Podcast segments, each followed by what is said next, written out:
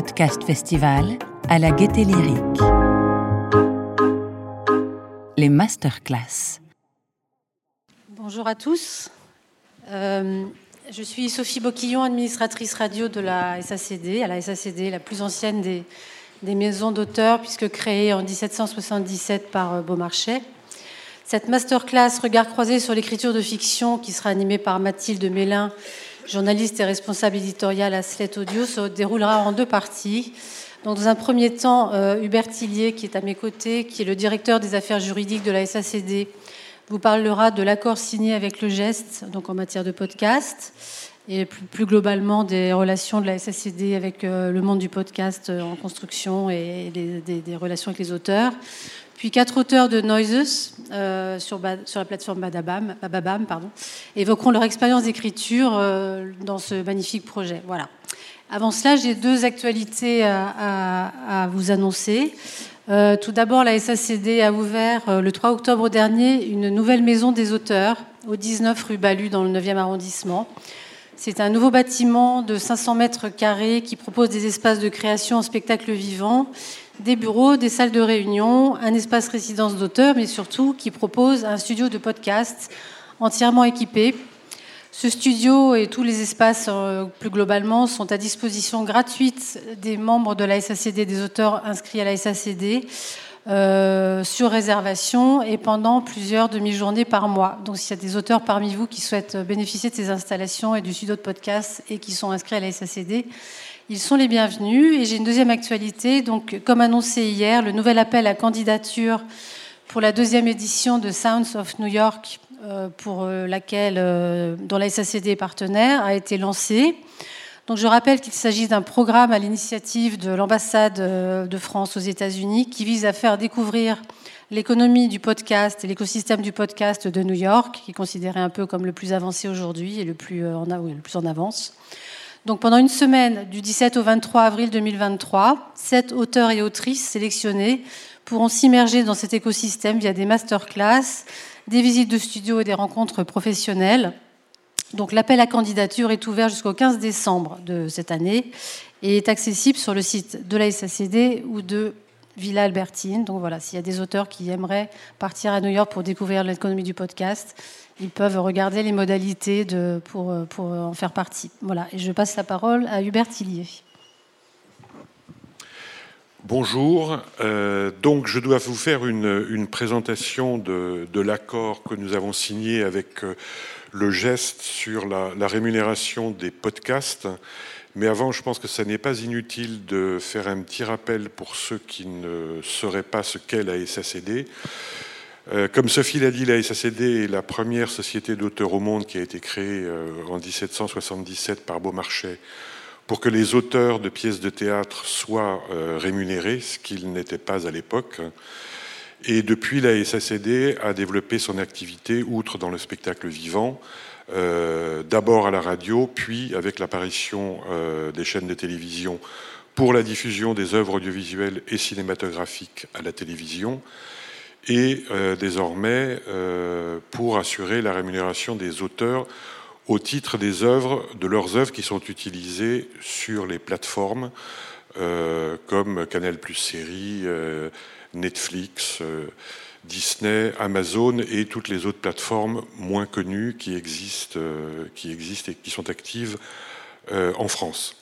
C'est important de le rappeler parce que, en fait, ce que nous essayons de faire dans le domaine du podcast pour assurer la rémunération des auteurs, ça n'est pas euh, différent de, notre activité traditionnelle euh, de perception auprès des, chaînes de télévision et des plateformes euh, de vidéo à la demande, que ce soit par abonnement, avec paiement à l'acte ou financé par la publicité, puisque Désormais, euh, on voit émerger un certain nombre de plateformes qui sont financées euh, par la publicité sans paiement d'un prix d'abonnement. Donc en réalité, ce qu'on essaye de faire dans le domaine du podcast, même si aujourd'hui l'économie du podcast et des plateformes euh, d'audiovisuel n'est pas la même, c'est d'assurer une perception effective des droits auprès de, ces plateformes, auprès des éditeurs ou auprès des plateformes. Je reviendrai euh, un peu plus tard sur la distinction qu'on peut faire entre les deux pour assurer la, rémunération des, auteurs. Alors, sur ce point, il y a une chose qui est euh, très importante à préciser. Lorsqu'on est auteur de, de podcast, comme lorsqu'on est auteur d'une œuvre audiovisuelle, ça n'est pas parce que vous signez un contrat initial avec l'éditeur ou avec le producteur qui prévoit une rémunération qui en général rémunère la commande que vous n'avez pas, euh, que les auteurs de podcasts n'ont pas le droit d'avoir une rémunération en fonction de la diffusion de leurs œuvres, c'est-à-dire, comme le prévoit euh, la loi, une rémunération proportionnelle, euh, donc perçue sur soit le prix de vente d'un podcast, si prix de vente à l'unité il y a, soit sur les recettes d'abonnement ou de, ou de publicité. Et la répartition se fera évidemment comme elle se fait aujourd'hui sur les plateformes euh, de vidéo à la demande, en fonction du nombre de visualisations. Et là, ça sera en fonction du nombre d'écoutes. Euh, je, donne toutes ces précisions parce que euh, il se peut que parfois il y ait une confusion dans l'esprit de certains auteurs, voire aussi dans l'esprit euh, de certains éditeurs ou de certaines plateformes sur euh, le paiement à la commande et sur le paiement en fonction de l'exploitation effective, c'est-à-dire en fonction du nombre d'écoutes et des recettes que ces écoutes euh, peuvent générer. J'en profite pour faire une, une remarque d'ordre plus général sur l'intérêt de la gestion collective. L'intérêt de la gestion collective, pour dire les choses euh, rapidement, il est double. Le premier, c'est celui que j'ai dit, c'est le meilleur moyen, voire le seul, d'assurer aux auteurs une rémunération euh, proportionnelle euh, et une répartition de leurs droits en fonction du nombre d'écoutes, ne serait-ce que parce que la SACD, comme les autres sociétés d'auteurs d'ailleurs, sont mieux placées pour négocier des tarifs intéressants et surtout homogène d'un auteur à l'autre euh, que ne le serait chaque auteur individuellement s'il devait euh, négocier une rémunération proportionnelle dans le contrat d'origine. Et si je donne cette précision, c'est parce que l'expérience assez longue que nous avons dans le domaine de l'audiovisuel prouve que lorsqu'un auteur, scénariste ou réalisateur, qu'il soit de cinéma ou de, télévision, signe un accord avec un producteur, même si formellement les contrats euh, prévoient toujours une rémunération proportionnelle euh, aux recettes euh, d'exploitation de l'œuvre, très généralement, on ne voit jamais ou rarement quelque chose remonter. Ça arrive, mais ça demeure relativement rare. Et qu'en réalité, les auteurs de cinéma comme les auteurs de télévision, à l'occasion de la diffusion de leurs œuvres, sur les chaînes ou sur les plateformes, lorsqu'ils voient remonter euh, des recettes et des rémunérations effectives euh, au titre de la diffusion de leurs œuvres, c'est grâce à la SACD que ce système est possible. Donc c'est important de, de, garder ça en tête. J'observe d'ailleurs qu'il y a finalement sur la masse des podcasts euh, assez, peu de, assez peu de déclarations de podcasts à la SACD à ce jour. Donc, euh, à tous les auteurs qui sont présents dans la salle, je ne peux que les, les inviter euh, à déclarer leur podcast à la SACD en rappelant que le, répertoire de base de la SACD, ce sont les œuvres de fiction et euh, les œuvres et les œuvres d'humour. Alors, je devais vous présenter l'accord avec euh, le GEST. Le, GEST est le groupement des éditeurs de, services en ligne qui regroupe euh, pas mal d'auteurs de, podcasts. Et on, avait entamé il y a à peu près un an et demi, une, un peu plus d'un an et demi, une négociation avec eux pour fixer les grands principes de la rémunération du podcast puisque nous souhaitions effectivement que ces principes soient à peu près cohérent avec ce qu'est aujourd'hui l'économie du podcast, qui n'est bien évidemment pas comparable à ce qu'est l'économie de, de l'audiovisuel. Nous avons, enfin, la négociation a été relativement longue pour deux raisons. la première, c'est parce qu'on a réduit cette euh, négociation au seul podcast natif, et je vais revenir sur euh, les raisons qu'il justifie. Et la, deuxième explication, c'est que euh, nous avions entamé cette négociation pour couvrir aussi les plateformes qui distribuent les podcasts,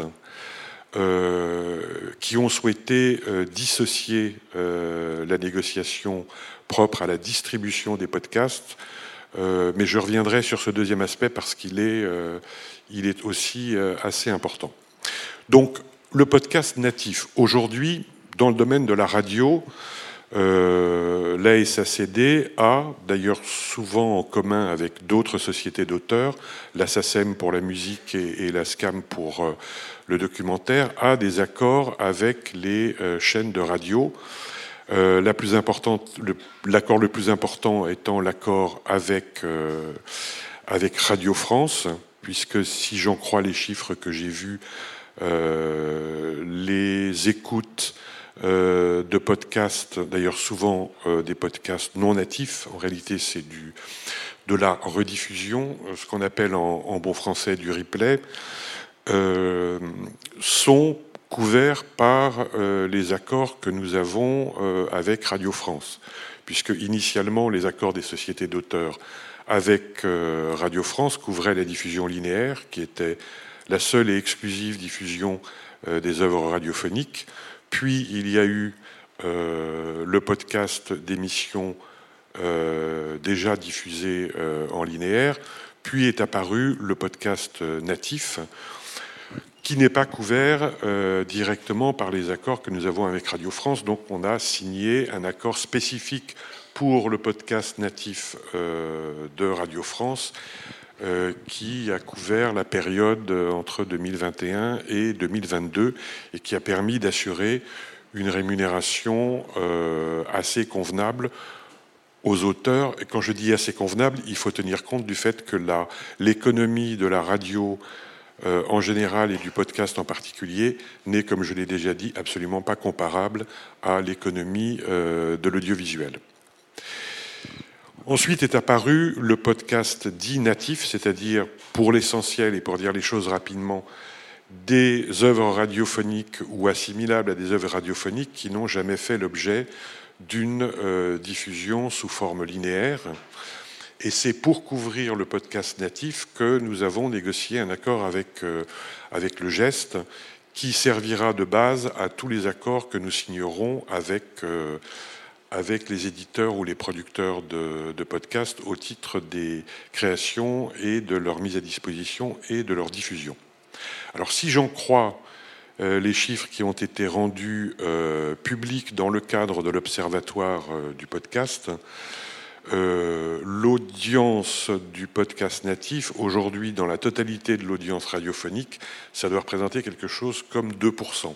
Si je, si je n'interprète pas mal les chiffres, ce qui reste encore à ce jour, malgré un nombre d'écoutes euh, extrêmement conséquent, euh, ce qui reste à ce jour, malheureusement, relativement modeste. Et je pense que, d'ailleurs, la part de la fiction dans ces 2% est probablement, hélas, encore plus, euh, encore plus modeste. Donc le, principe de cet accord, il est très simple. Hein. Il est, euh, il est euh, calqué sur tous les accords que nous signons avec les exploitants d'œuvres protégées du répertoire de la SACD. Nous percevons un pourcentage sur les recettes générées par le podcast, toutes recettes confondues, que ce soit euh, des recettes d'abonnement, des recettes euh, publicitaires, euh, des recettes de parrainage ou de promotion ou des subventions. Puisqu'on considère que lorsqu'il y a des subventions, c'est d'ailleurs comme ça que c'est traité fiscalement, c'est la contrepartie d'un prix ou le substitut d'un prix. Donc l'idée c'est de prendre, enfin de percevoir un pourcentage sur la totalité des recettes comme on le fait euh, auprès des chaînes de télévision, euh, comme on le fait par exemple auprès de Canal+, qui a à la fois des recettes d'abonnement et des recettes publicitaires. Notre pourcentage s'applique sur les recettes d'abonnement et sur les recettes publicitaires. Simplement, comme les, les, euh, les sites de podcast sont conçus pour avoir une offre qui est assez diversifiée, on a déterminé des tranches entre 10 et 75% de présence du répertoire de la SACD et le taux euh, évolue de 1,5% des recettes à 4,50% des, 4,5% des recettes en fonction de la part du répertoire de la SACD qui est présent euh, sur, euh, sur une plateforme. Une fois que les sommes seront perçues, alors il, reste maintenant évidemment à signer les contrats avec avec les, éditeurs de, podcasts, mais j'y reviendrai. Une fois qu'on a perçu ces sommes, il faut en assurer la répartition. Et donc, pour en assurer la répartition, il faut qu'on dispose du nombre d'écoutes sur une période donnée euh, de chacun des épisodes de podcast s'il s'agit d'une série, ou de chacun des podcasts individuels s'il s'agit d'un seul, euh, d'une seule œuvre euh, unique, et on fera la répartition au prorata du nombre d'écoutes, exactement comme on fait la répartition au prorata du nombre d'écoutes sur les plateformes de vidéo à la demande par abonnement. Donc cet accord, nous l'avons signé avec le geste. Maintenant, il reste à le décliner dans des contrats particuliers avec les plateformes.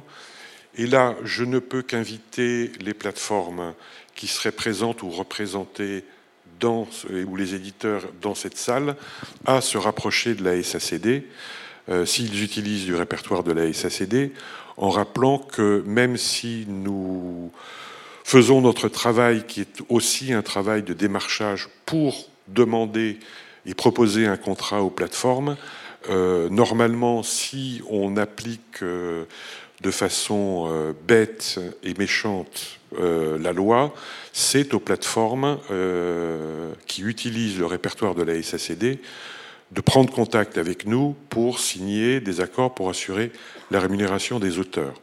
Certaines, certaines l'ont fait, euh, mais malheureusement, ça reste, euh, ça reste un, peu, un peu insuffisant. ce qui est évidemment. Alors, on pourra, on, va faire la démarche de, contacter les plateformes pour qu'elles signent des contrats. Et puis, si ces démarches n'aboutissent pas, ben, on prendra sans doute euh, des, euh, mesures plus, euh, plus drastiques, comme il nous est arrivé de le faire avec des, des services de vidéo à la demande par abonnement. Le deuxième élément que j'ai que j'ai évoqué tout à l'heure et qui est important, c'est le, statut des, services qui euh, distribue des podcasts euh, comme Deezer ou Spotify ou, euh, ou Amazon Music, qui donc distribuent des podcasts dont ils ne sont ni éditeurs ni producteurs.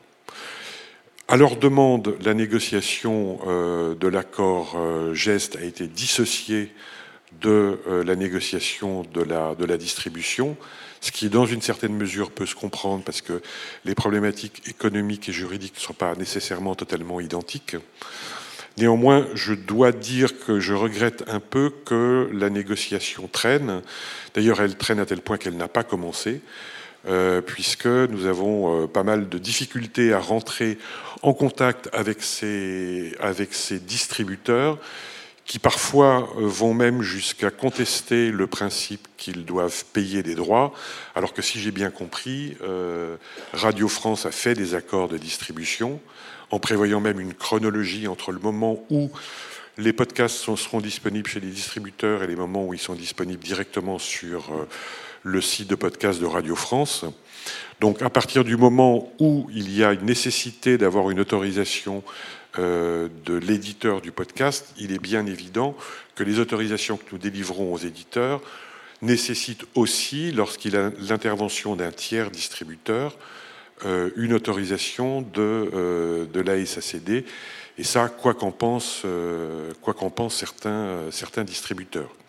C'est d'autant plus important qu'il est fort possible, voire probable, que l'essentiel des recettes qui seront générées par le podcast, en tout cas l'essentiel des, écoutes, le seront par l'intermédiaire des plateformes de distribution, ne serait-ce que parce que ce sont elles qui ont probablement euh, le plus d'opportunités euh, d'agréger des audiences, parce qu'elles mettent euh, à disposition un grand nombre d'œuvres dans d'autres domaines, et aussi parce qu'elles bénéficient d'un effet de, notoriété ou de marque, euh, comme c'est le cas des, euh, opérateurs que j'ai cités il y a euh, un instant. Donc je ne peux qu'inviter assez, de façon assez pressante le, syndicat qui représente ces distributeurs à ne pas trop tarder à se rapprocher de la SACD pour que nous puissions assurer la rémunération des auteurs. Voilà ce que je voulais dire. Euh, et pour terminer, je voudrais euh, dire aux auteurs qui sont euh, présents dans cette salle que l'ASACD, en tout cas s'ils écrivent dans le domaine d'intervention de la SACD, est tout à fait disposé à leur donner des conseils juridiques au moment où vous signez euh, les contrats initiaux, c'est-à-dire au moment de la commande euh, des, podcasts. Si vous avez besoin, on, va euh, mettre à disposition un contrat type dans le domaine du podcast. Mais si vous avez besoin de conseils ou d'indications, voire que nous relisions certaines clauses des contrats pour vérifier d'une part qu'elles ne vous laissent pas et d'autre part qu'elles sont compatibles avec l'intervention de la gestion collective, euh, vous pouvez vous adresser à, à la SACD. Et je ne peux que vous inviter à le, à le faire. Voilà pour l'essentiel ce que j'avais à dire.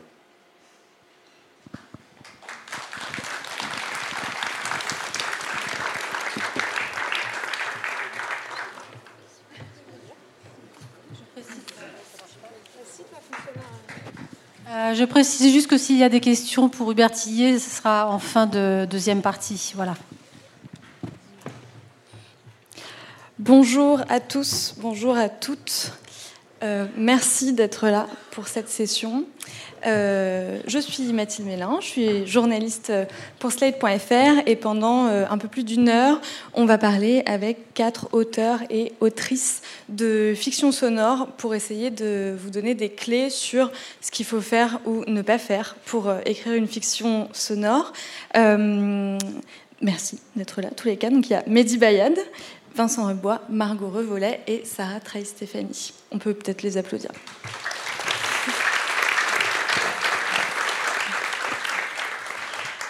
Euh, tous les quatre, vous avez écrit des épisodes de, Noises, qui est une fiction, de, un flux de fiction de Bababam. Euh, je vais peut-être expliquer ce que c'est si jamais il y a des gens qui n'ont pas écouté Noises. C'est euh, donc un flux qui a été lancé en 2019 pour la saison 1 sur toutes les plateformes, avec un peu l'idée de, comme la série Black Mirror, chaque épisode est une histoire différente, mais elles ont toutes une ambiance un peu angoissante. Euh, la saison 2 est sortie en 2021, 2020 sur, euh, en exclusivité sur la plateforme Cybelle. Et la saison 3, pour laquelle vous avez tous et tout écrit, est sortie en 2022, si je ne dis pas de bêtises. Je ne dis pas de bêtises. Euh, voilà. Vincent Rebois, vous aviez déjà écrit Queens of Snakes pour Au revoir Charlie. Tout à fait, oui.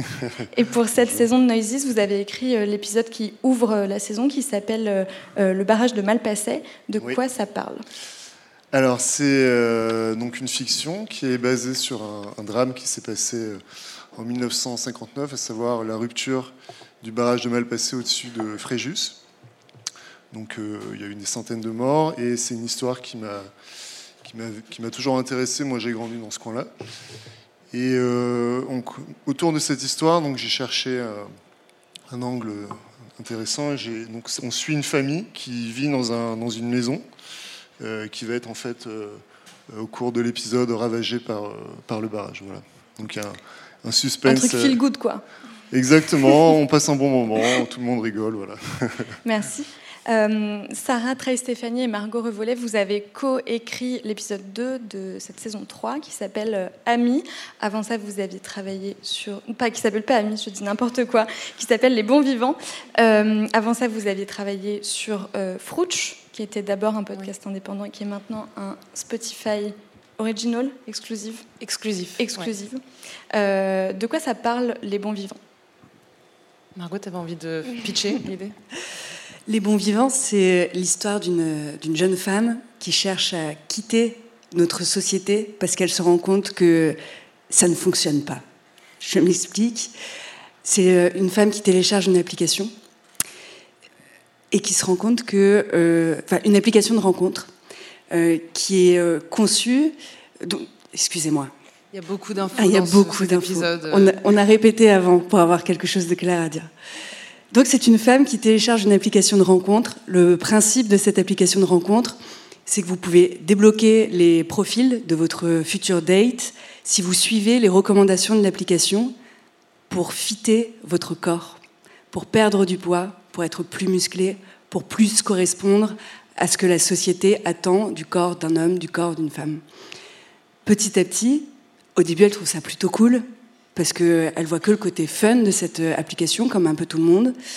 Et petit à petit, elle va se rendre compte que cette application est omnipotente, que partout où elle va, quoi qu'elle fasse, cette application va guider sa consommation.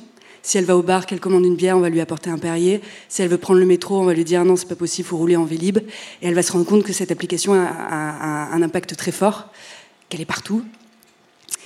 Et elle va essayer de s'enfuir. Voilà, je crois que je voulais assez mal expliquer. Et c'est Sarah qui incarne cette euh, jeune femme. Oui, c'est ça, c'est ça. J'incarne cette jeune femme euh, qui se fait avoir par cette application et Margot joue euh, mon date. Puisque date il y a. et Mehdi Bayad, vous aviez aussi déjà écrit des fictions sonores, Lumière noire, Bisous à demain, Rouge vif. et donc là, vous avez fait Ami, c'est celui-là. de quoi ça parle, Ami? Bonjour. C'est euh, l'histoire d'un couple, enfin c'est une famille, en fait c'est un huis clos, c'est une famille dans un... À chaque fois je fais une digression. C'est une famille dans un appartement, dans un futur relativement proche, et euh, on découvre euh, petit à petit que c'est un monde dans lequel on a ôté toute frustration.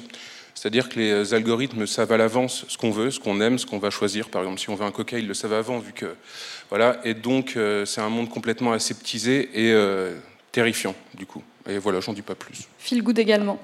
Euh, je crois savoir que vous avez tous les quatre été euh, contactés par euh, Bababam, qui est le studio qui produit Noises. C'était quoi le brief de départ? La première conversation que vous avez eue avec eux, puisque c'est une commande? Comment ça s'est passé? Qui vous a parlé? Qu'est-ce qu'on vous a donné comme guidelines? Alors, c'était Pauline, Pauline Ayoun qui nous a contactés pour nous proposer de faire une carte blanche. Donc on est assez, assez ravis de ça. Et la seule contrainte qu'on avait, c'était de faire euh, un plan séquence. C'est ça. Euh, et, voilà, donc c'était une aubaine pour nous euh, qui avions déjà travaillé ensemble. Et, la seule, enfin la seule contrainte, oui, c'était aussi qu'on devait réaliser ça en studio, alors que nous on avait l'habitude de, enfin on aimait bien réaliser dans des dans les endroits, les lieux in situ. Donc voilà. Mais finalement c'était une super expérience. Est-ce que vous avez tous eu le même brief ou est-ce qu'il y a eu des différences Je crois, ouais. Oui, oui, oui. Je crois que c'était unité, c'est ça, mais il y avait unité de lieu aussi, non? Ou c'était, euh, c'est moi qui me suis inventé ça? Non. Ouais, c'est ça. Et c'était, euh, enfin après liberté totale sur le sujet. Je crois qu'ils nous ont même pas demandé de faire un truc dystopique. Enfin, il y avait juste. Euh, mais justement, est-ce que euh, la particularité de ce que vous avez écrit, c'est qu'il y avait déjà eu deux autres euh, saisons avant Est-ce que vous avez écouté ce qui avait déjà été fait ou est-ce que vous préférez ne pas écouter parce que ça, ça peut brider votre créativité? Moi, j'avais écouté en partie euh, les, saisons précédentes. Après, le brief était assez différent. Donc, vu que c'était carte blanche, au final, ça ouvrait pas mal de, de possibilités. Et voilà. Et vous, euh, Margot, est-ce que vous avez écouté Moi, j'ai écouté, oui. J'ai écouté et euh, il y avait plein de bonnes idées. Enfin, c'était trop, trop cool. Et je me suis dit, mais qu'est-ce qu'on va raconter? Et euh, quand on a rendu notre première version, on a complètement zappé l'histoire du plan séquence. On a fait un truc très découpé et on a dû reprendre une bonne partie parce qu'on avait, y avait deux trucs dans le brief, dont vous faites ce que vous voulez et faites un plan séquence et on a oublié le deuxième truc. Et euh, justement, tu dis, mais qu'est-ce qu'on va pouvoir faire euh, de plus après ça? Euh, On va commencer par comment on trouve une idée pour faire une fiction sonore, parce que c'est un peu le point de départ. Vincent Rebois, vous avez, vous, vous avez choisi de vous inspirer du réel, de l'histoire, d'un événement historique. Est-ce que vous avez commencé par, par exemple, beaucoup vous documenter sur cet événement historique ou c'était pas nécessaire et c'est pas comme ça que vous avez commencé à imaginer la fiction? Euh, Effectivement, moi, je, suis parti d'une histoire vraie, donc je me suis beaucoup documenté sur le sujet, mais c'était pas non plus une docu-fiction ou un, un reportage très réaliste. Donc une fois qu'on se documente, après il faut trouver une idée dans l'idée. Et en gros, trouver un personnage, trouver un angle d'attaque, trouver un format aussi qui va marcher sur une quinzaine de minutes. Donc euh, on va dire il y a pas mal de tentatives, de, de, tests, de, choses qu'on laisse de côté, qu'on reprend, etc. Et à un moment donné, il se passe un truc. Euh, en, l'occurrence, moi, c'était le poème d'Apollinaire, euh, le, le, pont Mirabeau, qui m'a d'un seul coup, je me suis dit, tiens, si je commençais avec ce poème, euh, cette histoire, alors finalement, ça n'a aucun rapport, mais il y avait pas mal de correspondances qui sont apparues. Et, à partir de ça, tout s'est déroulé assez, assez logiquement. Voilà, mais il n'y a pas de recette particulière, chaque histoire. Et, et sur euh, Queens of Snakes euh, que vous aviez fait avant, c'était aussi inspiré du réel, pas d'un événement historique, mais d'un article de journal que vous avez vu passer, je crois. Oui, alors sur Queens of Snakes, c'était effectivement, j'avais vu passer un article. Donc, Queen of Snakes, petit aparté, c'est l'histoire de deux copines qui se lancent dans la vente de serpents sur Internet. Euh, donc ça, c'est le pitch. Et euh, l'idée est venue à l'origine d'un article que j'ai vu sur des colis chauffants euh, que les gens utilisent aux États-Unis pour s'envoyer des, reptiles. Donc juste en voyant ça, je me suis dit tiens, c'est quand même bizarre. Et j'en ai jamais utilisé pour l'instant. Mais Juste ce petit point de départ qui a en fait euh, déclenché, euh, je ne sais pas quand je dors ou, quand je fais autre chose, euh, cette histoire petit à petit qui s'est dessinée. Mais il n'y a vraiment pas de, règles en fait. Les, idées elles apparaissent d'une façon ou d'une autre, mais ce qui est difficile c'est de les transformer en quelque chose qui est intéressant. Et voilà, donc on essaye. Sarah et Margot, vous vous êtes aussi inspirés du réel avec cette histoire d'application qu'on est obligé d'avoir. Moi, ça m'a fait penser à Tous anti-Covid, dans une version un peu plus euh, énervée. Euh, comment vous avez eu cette idée d'application? Et d'ailleurs, est-ce que c'était le point de départ de votre idée de fiction C'était l'appli ou c'était le personnage Par où vous êtes Par quel fil vous êtes euh, parti au tout début bah, Au tout début, on est parti de nous parce qu'on est très narcissique. et en fait, moi, j'avais envie aussi de parler de, ces injonctions euh, euh, qui nous sont faites en tant que femmes et aussi d'hommes, comme tu me disais. Mais euh, moi, quand j'étais plus, plus petite, j'ai beaucoup souffert de, du, regard parfois malveillant de la société quant à nos corps, quand on est un peu plus grosse ou, quoi.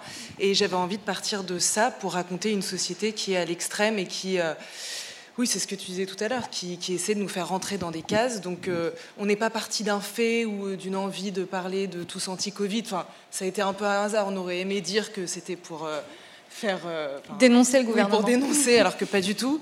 Mais, mais on est parti de, de, nous et puis de ces trucs aussi sur les applis de rencontres auxquels on a été confrontés.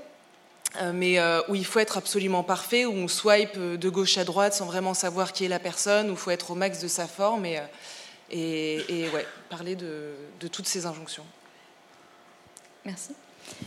Mehdi, vous, vous êtes euh, parti du côté de la science-fiction, en tout cas de la mise en scène d'un futur euh, alternatif euh, pas très joyeux, où les intelligences artificielles ont pris beaucoup de place. Je vais vous poser une question, mais d'abord on va écouter un extrait pour se rendre compte de quoi on parle.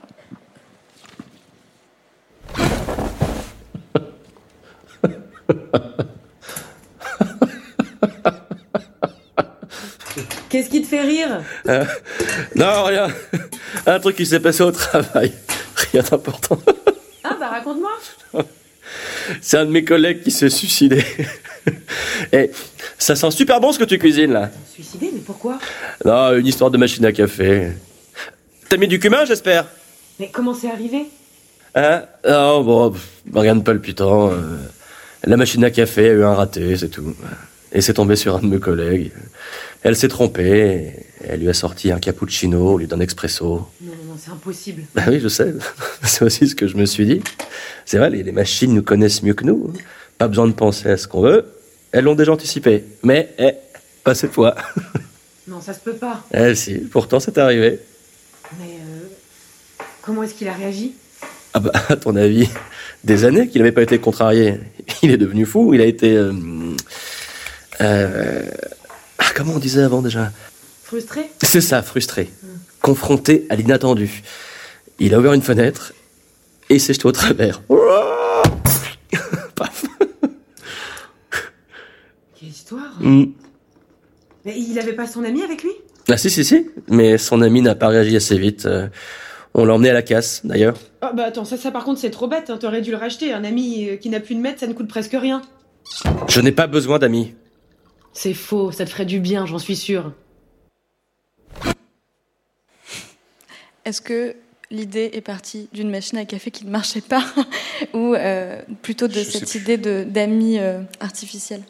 Je crois que c'est parti. En fait, euh, bah, c'est un- c'est ce que, en fait, c'est ce que vous disiez, c'est-à-dire que ça part. Je sais pas pour les auteurs ou autrices qui sont dans la salle, mais en fait, ça part d'un truc très con qui te passe par la tête. Ça peut être une discussion avec des gens, un truc que tu observes, etc. Parfois, ça mature de façon inconsciente avant même que ce soit identifiable, et d'un coup, ça surgit. Parfois, dès que tu vois un truc ou que tu entends une phrase, tu sais tout de suite qu'il y a moyen d'en faire quelque chose, que ça va rebondir et que c'est potentiellement intéressant, du moins intéressant pour toi, et après tout l'exercice c'est de le rendre intéressant pour d'autres.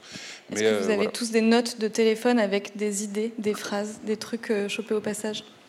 Je sais pas, m- moi, je prends. Elles sont. Enfin, c'est le bordel dans ma tête. Je pense qu'elles sont dedans. Mais euh, voilà. Et là, c'était pour le coup. ça- En fait, j'ai vu une interview d'Alain Damasio qui parlait de ça. Et un auteur de science-fiction. ouais.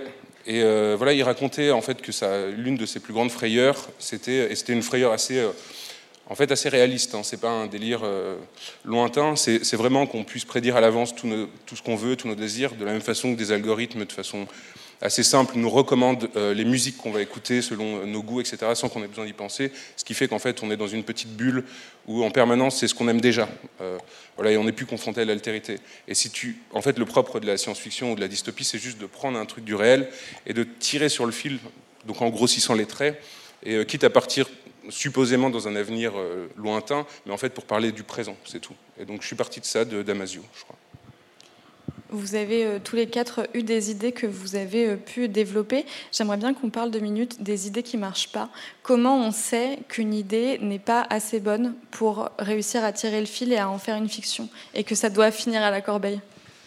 Euh, Vincent? Ouais, bah, alors j'ai peut-être un petit conseil, c'est l'épreuve du temps. Parce que souvent, quand on a une idée, oulala, on est tout content, c'est notre idée, euh, on est tout excité. Et si on la laisse un peu reposer, euh, une semaine, euh, un mois, on le regarde, on se dit, tiens, en fait, c'était vraiment, vraiment pourri. Et à l'inverse, peut-être un truc qui était pourri d'emblée, on était, ouais, bon. En fait, en le regardant plus tard, il peut y avoir l'effet inverse aussi. C'est pas le fait de le montrer à d'autres gens ou de le. Bah, pff, après, ça dépend à qui on le montre, mais si on le montre à, à son copain, à sa copine, à ses parents, bon, euh, ou, ou à d'autres auteurs, enfin, moi je trouve que c'est pas évident de montrer à quelqu'un pour avoir son avis, même si euh, c'est des gens en qui on a, on a confiance, mais je, je sais pas. Il y a un truc un peu biaisé quand même. Euh, moi, je pense que la source d'une. Enfin, l'indice que c'est une bonne idée, c'est avant tout que ça, ça nous, il y a un vrai truc qui nous excite et on se dit putain c'est génial et on a envie de le faire tout de suite. Et après, par rapport euh, aux gens qui donnent leur avis ou quoi, je pense qu'il faut se- s'entourer de deux, trois personnes maximum en qui on a absolument confiance, qui nous disent bah c'est pas fou ou euh, qui disent bah vas-y fonce. Mais la première personne qu'on doit convaincre, c'est nous-mêmes et ne pas, enfin. Moi, dans plusieurs projets, euh, j'ai convaincue de choses et j'ai demandé l'avis à euh, 10 de mes, potes ou connaissances. Il, en a, il en a suffi de deux qui me disent Putain, c'est pas ouf pour que vraiment j'arrête complètement le projet. Alors que j'y repense très souvent à ces idées. Je me dis Putain, faut vraiment que je le fasse. Mais il faut vraiment ouais, se, se fier à, nous et à notre tout petit entourage, c'est-à-dire trois personnes euh, grand max. Une fois que vous avez eu l'idée, que vous avez décidé que c'était une bonne idée, que vous alliez la faire, euh, il faut commencer à écrire. Dans quel contexte, dans quel contexte vous écrivez? Est-ce que c'est le matin, le soir? Vous, vous avez coécrit? Est-ce que vous avez fait un Google Doc, écrit dans la même pièce Voilà, chacun, comment vous avez écrit vos scénarios pour ces épisodes de Noises Physiquement, je veux dire. alors nous, avec Margot, on travaille toujours sur un outil qu'on trouve superbe. C'est Google Drive. C'est incroyable. Parce que parce qu'on on commence toujours par dire, ok, on a une idée et surtout on se fout pas la pression en se disant, il faut que ça soit absolument bien écrit, que les mots choisis soient ouf. On écrit un premier truc, c'est pas beau, les mots sont pas ouf. Ensuite, donc, on écrit à deux, on se corrige, on met des commentaires. Bah là, c'est vraiment nul à chier. Euh, voilà, et, on agrémente comme ça avec ce document. Et, euh, on essaie de, faire le plus concis euh, possible, avec des idées marquantes. et voilà. Commencez par quoi? Par des scènes, des répliques? Euh, Plus le, pitch, il me semble, le synopsis, quoi, avec les grandes idées. Et les scènes, c'est vraiment à la fin.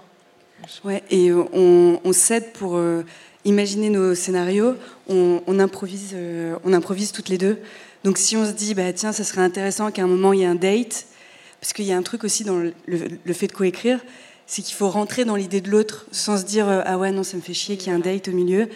Et en fait, bah, si c'est Sarah qui me propose cette idée, avant de me dire ah non, ça me fait chier, il faut que je me dise attends, pourquoi ça pourrait être intéressant pour l'histoire, pour pas juste fermer la porte à une idée qui peut être trop cool.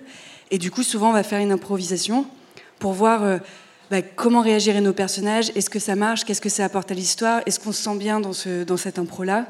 Et euh, parfois, on se dit que non et on abandonne le truc, ou alors ça fonctionne et ça devient une écriture plus structurée.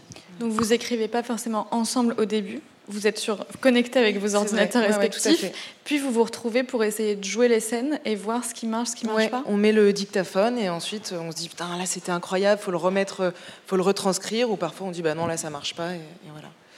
Et vous Vincent, comment, dans quel contexte vous avez écrit cet épisode?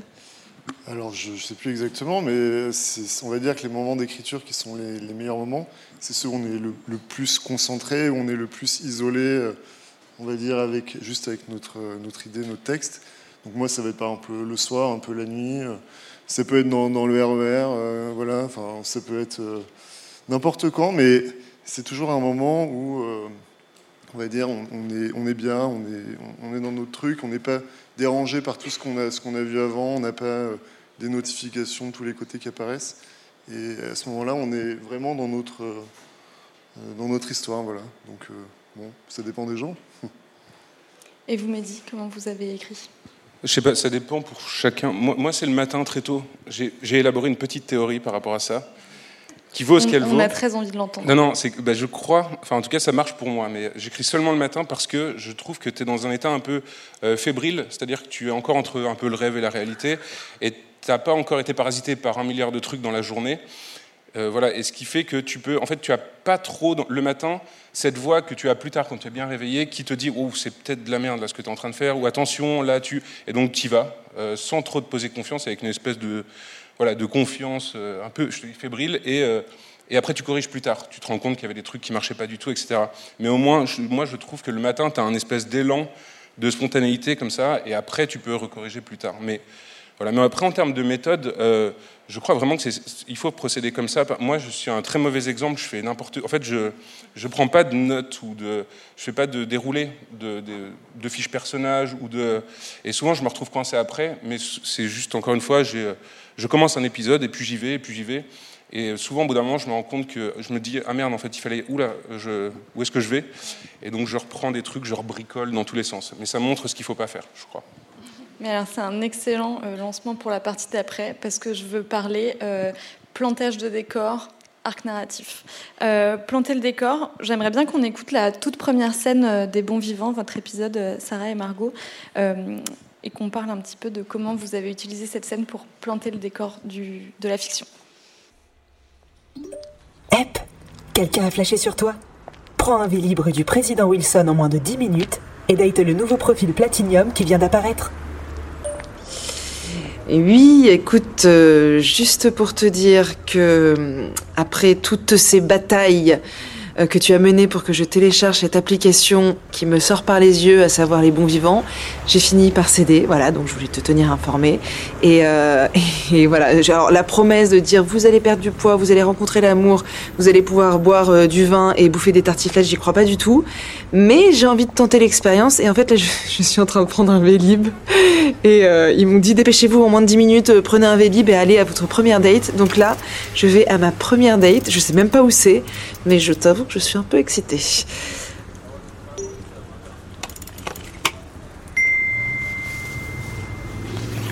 Écoute, je suis hyper content que tu aies téléchargé l'appli, ça me fait plaisir. Tu vas enfin pouvoir trouver quelqu'un et ça, ça c'est cool. Euh, non, mais en plus, je te jure, les bons vivants, ils sont, ils sélectionnent hyper bien les profils, donc euh, tu sais, il y a des vraies personnes qui s'occupent de toi, quoi. Donc ça, c'est cool.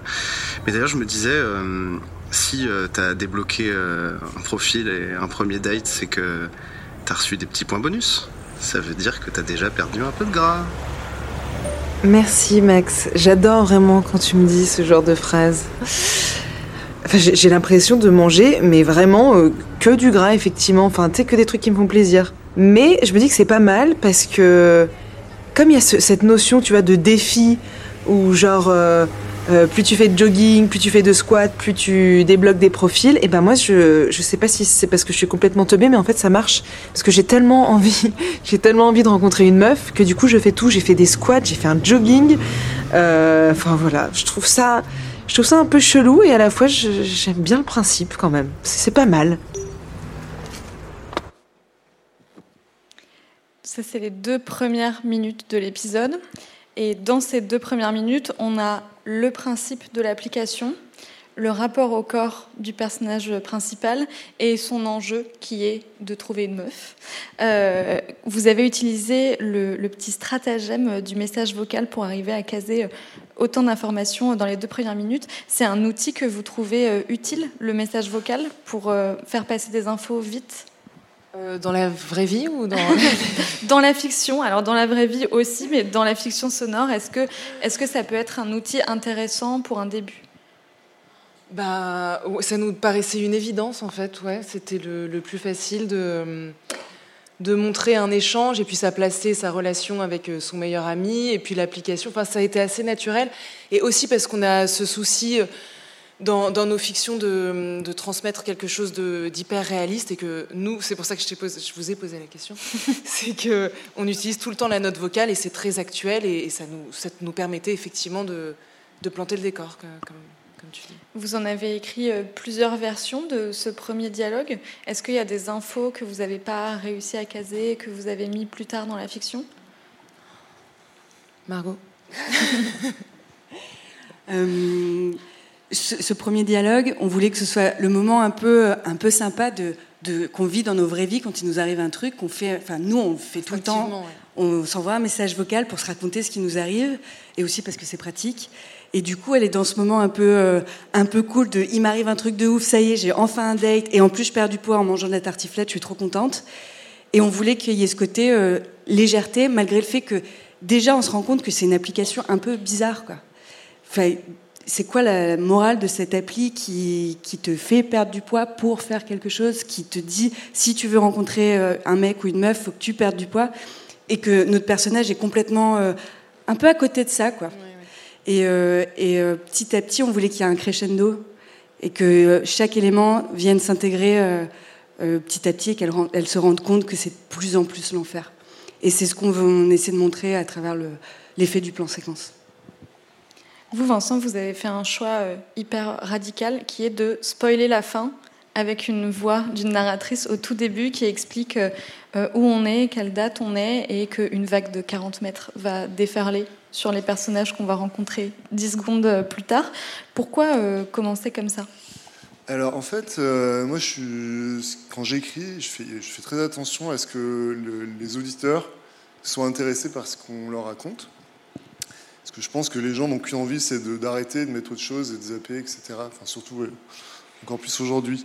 Donc j'ai essayé d'emblée de, de, créer bah, cette, cette, ironie dramatique, puisque en gros, en tant qu'auditeur, on va savoir que tout, les, tout ce qui va se passer, en fait, c'est les derniers instants de cette famille.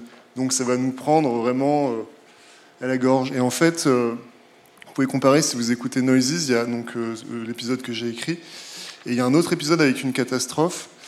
Et, et en fait, l'approche est un petit peu différente parce que tout n'est pas si clair d'emblée.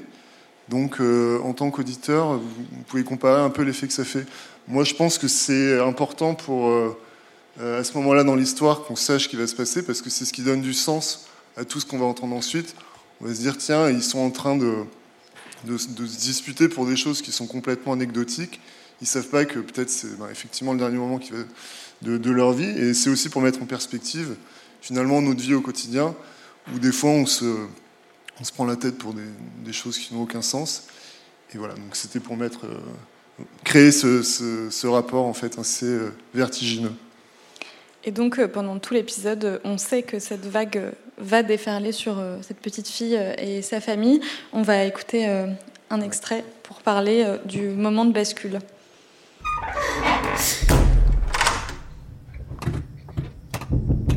Odile, laisse-moi entrer. Bella, viens mon bébé. Odile, ouvre.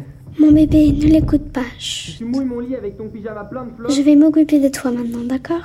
Je t'entends, tu parles à ta poupée. Comme un bébé. Tu veux regarder par la fenêtre, Bella? D'accord. Ne laisse pas espèce d'idiote. Ce soir, il y a une jolie lune. Regarde On voit le haut de la vallée.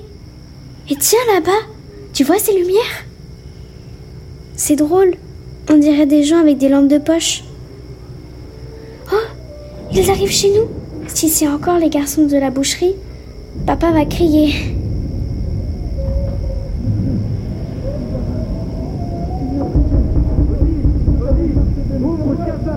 N'aie pas peur, Bella. Regarde la lune comme elle est si jolie. On dirait qu'il y a de l'orage. Oh, un éclair. Oh, il y a des éclairs, regarde. Oh, oh on voit le ciel comme s'il faisait jour. Non, c'est la ligne de tension qui est tombée. Et, et c'est quoi cette montagne qui bouge?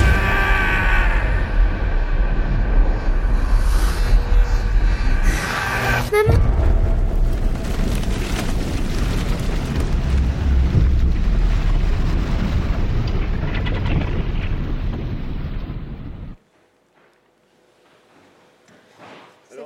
Je par rapport à cette séquence que la difficulté là, c'était d'écrire euh, avec du son, enfin raconter avec du son, un truc qui est purement visuel.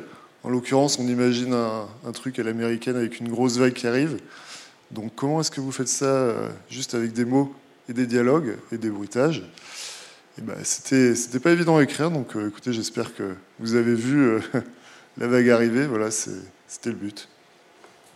Et du coup, euh, comment vous avez travaillé euh, dans le scénario, par exemple, après cette euh, réplique où la petite fille décrit la ligne à haute tension? Qu'est-ce que vous avez écrit pour donner des indications de réalisation de ce que vous vouliez après? Alors, ben, dans le script, il y a des didascalies très très claires sur 3-4 pages de tout ce qui se passe ensuite, parce que dans l'histoire, il y a cette vague qui arrive, et ensuite la petite fille, donc on est toujours focalisé sur son point de vue, donc elle va traverser toute la ville qui est en train d'être ravagée par une énorme vague. Donc elle va être transportée à travers cette ville. Donc par le bruitage, en fait, je voulais décrire la progression. Donc au début, euh, il y a une sorte de, de, brouhaha incompréhensible. Petit à petit, on commence à entendre des sons, on sent qu'il y a d'autres choses qui se passent, etc. Donc il y a une sorte d'évolution euh, en décrescendo, puisque de petit à petit, le courant va se calmer, etc. Donc il y a effectivement beaucoup, beaucoup de descriptions euh, pour voilà, essayer d'en faire une histoire, pour pas que ce soit juste un gros brouhaha pendant plusieurs minutes qui n'a pas de sens. Et pourquoi avoir choisi de jouer autant avec le son euh, et de, en fait, dans les dernières 4 ou 5 minutes de l'épisode, il y a très peu de répliques, le personnage ne parle plus. Euh, pourquoi ce choix d'écriture? Euh, C'était un choix parce que j'aime beaucoup l'idée du contraste, en fait, qu'il qui peut y avoir dans, dans l'écriture. par exemple, même dans des films, par exemple, je ne sais pas si vous avez vu Full Metal Jacket euh, de Stanley Kubrick. Il y a toute une première partie qui se passe dans le camp d'entraînement, etc. Et d'un seul coup, on est dans quelque chose qui est diamétralement opposé au Vietnam, et là, c'est plus du tout pareil. Et j'ai toujours bien aimé ce, genre de contraste. Donc là, c'est ce que j'ai essayé de faire. En fait, on a une scène de famille qui est banale, on va dire, qui dure assez longtemps, on pourrait presque s'ennuyer. Et d'un seul coup, on passe dans complètement autre chose. Et du coup, je voulais qu'il y ait euh, une longueur aussi dans cette deuxième partie pour qu'on puisse vraiment sentir ce contraste de façon euh, hyper impressionnante. Enfin, j'espère. Chez vous, le moment de bascule, il est vraiment sonore avec l'ambiance sonore. Dans Les Bons Vivants, c'est plutôt une montée en tension dans les dialogues et dans le jeu. Comment vous avez imaginé cette bascule, le moment où l'appli, qui était cool et qui faisait plaisir à, la personnage principale, devient un problème? Euh, on, voulait que, tu vois, que ça arrive par, euh, par points. Donc, je veux pas trop vous spoiler si vous l'avez pas écouté, mais en gros, euh, le personnage de Sarah arrive à son date. Elle commande une bière et elle découvre qu'il y a un système d'étoiles qui, en gros, si on a passé notre dose de calories et qu'on n'a pas le bon nombre d'étoiles, on peut pas commander ce qu'on veut. On peut pas on a des, on a des contraintes, quoi. Et donc, elle commande euh, sa bière à IPA, un peu stylée, et on lui amène un Perrier.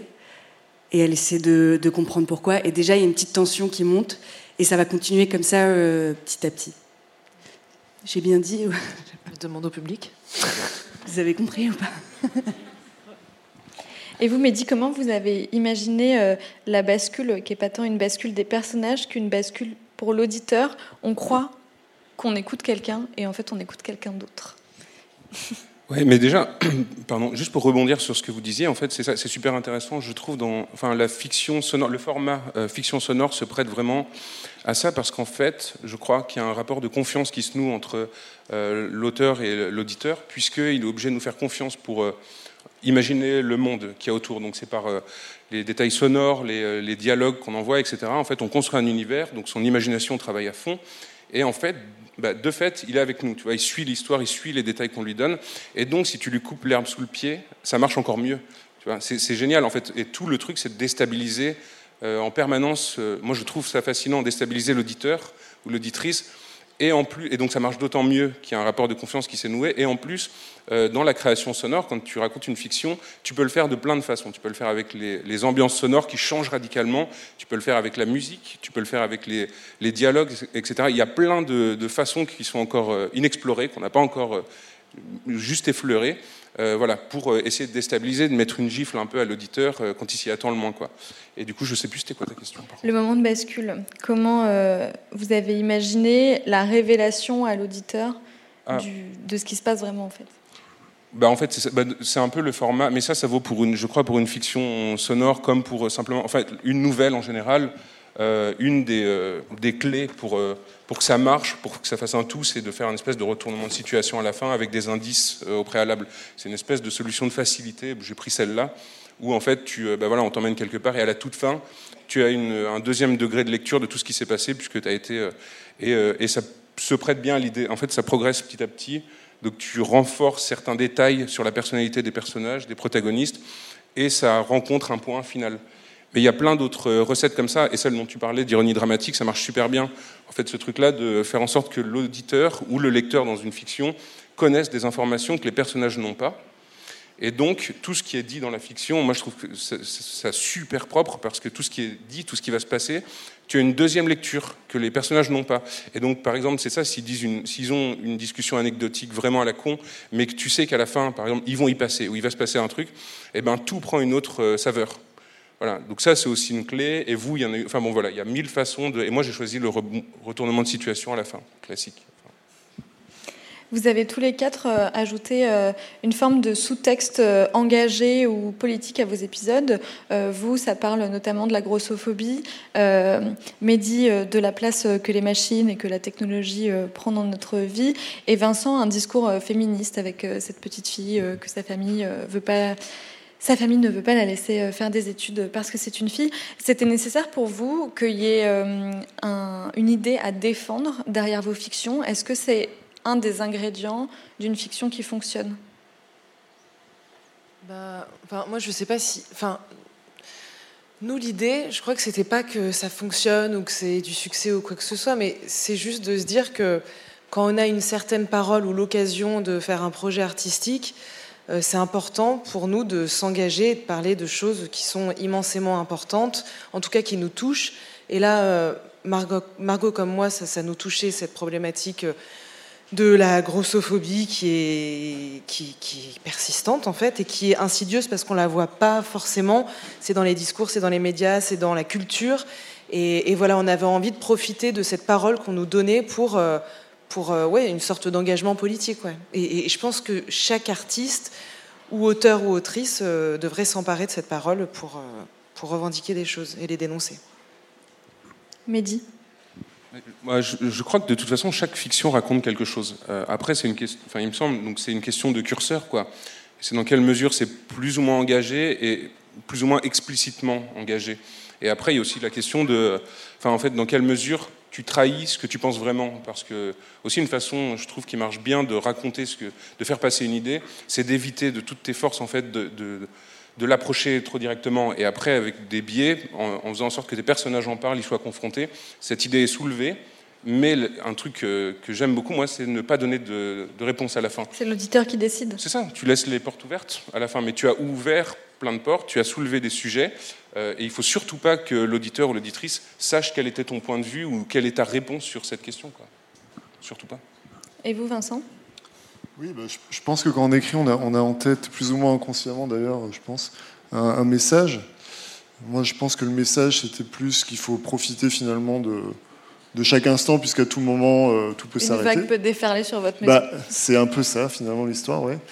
Mais euh, moi, je pense que c'est ça qui m'a guidé. Après, effectivement, il y a d'autres thématiques que j'ai exploitées. Euh, mais je pense que quand on écrit, ouais, on, a, on, a, un message en tête, mais je ne suis pas persuadé que ce soit toujours conscient. Ça, c'est mon avis. Avant d'écrire ces épisodes, vous avez tous et toutes écrit des séries de fiction sonore. Qu'est-ce que ça a changé pour vous de devoir écrire un 15 minutes? Est-ce que, par exemple, vous vous êtes limité sur euh, le nombre de personnages, sur le nombre de scènes, le nombre de lieux? Très concrètement, qu'est-ce que ça a changé entre une série de 15 épisodes et un épisode de 15 minutes où on n'a pas beaucoup plus de place que ça pour raconter une histoire? Mehdi euh, moi, je crois que c'est super dur d'écrire euh, des nouvelles, en fait, parce que c'est condensé, tout doit se tenir. En tout cas, bah, je pour moi, si, tu fais une série, tu peux dérouler le fil. Il y a plein de petites euh, solutions, encore une fois, de triche pour accrocher l'auditeur avec un climax à la fin, machin. Tu ouvres des pistes, tu ouvres des pistes sur des personnages, et tu les refermes plus tard, un peu quand tu veux. Bon, il y a des moments clés, mais dans une nouvelle, euh, c'est très court, très dense. Il faut que, tu as une, une, introduction, une fin, au milieu il doit se passer un truc. Tu installes un rythme et tu dois le conclure. donc les idées que tu as ouvertes aussi, elles doivent mener quelque part. Et euh, voilà, c'est très compliqué, mais c'est aussi bien plus stimulant, je trouve. Bah, euh, nous, avec Margot, on sait pas trop. Enfin, on a écrit beaucoup, beaucoup, avec beaucoup de personnages, avec beaucoup de scènes, beaucoup de dialogues. Et euh, à la fin, on s'est dit, bah, on a fait sauter plein de choses et plein de personnages parce qu'il fallait condenser. Et on s'est dit aussi, comme on avait aussi une approche, on avait une sorte de notre mot à dire sur le montage final. On s'est dit, bah, on va cuter euh, de fou et on arrivera à 15 minutes, mais c'est difficile de faire sauter des scènes et, et, des personnages qui nous tiennent à cœur. Mais euh, mais, on est obligé pour rentrer dans 15 minutes. Et c'est un exercice assez difficile, mais très, très enrichissant. Est-ce que vous préférez euh, avoir un format libre euh, comme dans Frouch où vous avez des épisodes courts, d'autres plus longs et où si on laisse, on laisse, ou un format plus cadré où il va falloir rentrer au chausse-pied pour être en 15 minutes? Bah, Là, c'était intéressant parce que c'est un peu, comme tu le disais, c'est à la Black Mirror, donc il y a une sorte d'urgence, d'angoisse qu'il faut faire monter. Donc 15 minutes, c'est très bien parce qu'il faut que ce soit rythmé. Mais moi, enfin, moi, je préfère les, longs formats où on peut prendre son temps, où on peut faire. Enfin, j'ai plus de plaisir à, prendre mon temps, à faire vivre les relations entre les gens. Pour, euh, je trouve que je trouve ça plus savoureux et que du coup, quand il y a euh, un twist où on se le prend encore plus de, de, de, pleine face, euh, parce que parce qu'on a parce que c'est monté et, et, et, voilà, j'ai pas la fin de cette phrase. C'est plus intense. Ça va plus vite, c'est plus intense. Vincent? Euh, Moi, je trouve aussi que le format long, c'est quelque chose qui est hyper intéressant sur le. C'est une force du podcast, parce qu'en fait, les gens nous donnent du temps. Et c'est vrai que sur Frouch, je trouve que c'était hyper bien exploité parce que on vit vraiment avec les personnages et, c'est une chance qu'on a par rapport à des formats, je sais pas, des, des stories, des trucs sur TikTok, des trucs de plus en plus courts. À l'inverse du podcast, on a le temps et c'est génial. Donc ça, c'est quelque chose qui est, qui est, important. Après, sur le format 15 minutes en question, moi, j'adore ce format-là. Et là, je, travaille maintenant sur des nouvelles audios, donc le même genre de format. c'est différent, mais en même temps, on, crée un univers qui ne va pas être entièrement exploité. Mais justement, c'est assez fascinant de créer bah, justement plusieurs nouvelles, plusieurs univers, etc. Moi, je trouve que c'est un exercice hyper stimulant.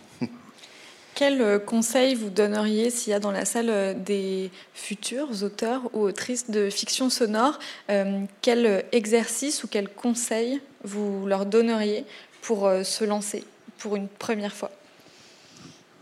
On en parlait tout à l'heure justement. Bah, en fait, c'est vraiment pas évident de répondre à cette question parce qu'on se la pose tous euh, et toutes euh, tout le temps. Mais vous, vous avez passé le pas de la première fois déjà. Oui, c'est vrai.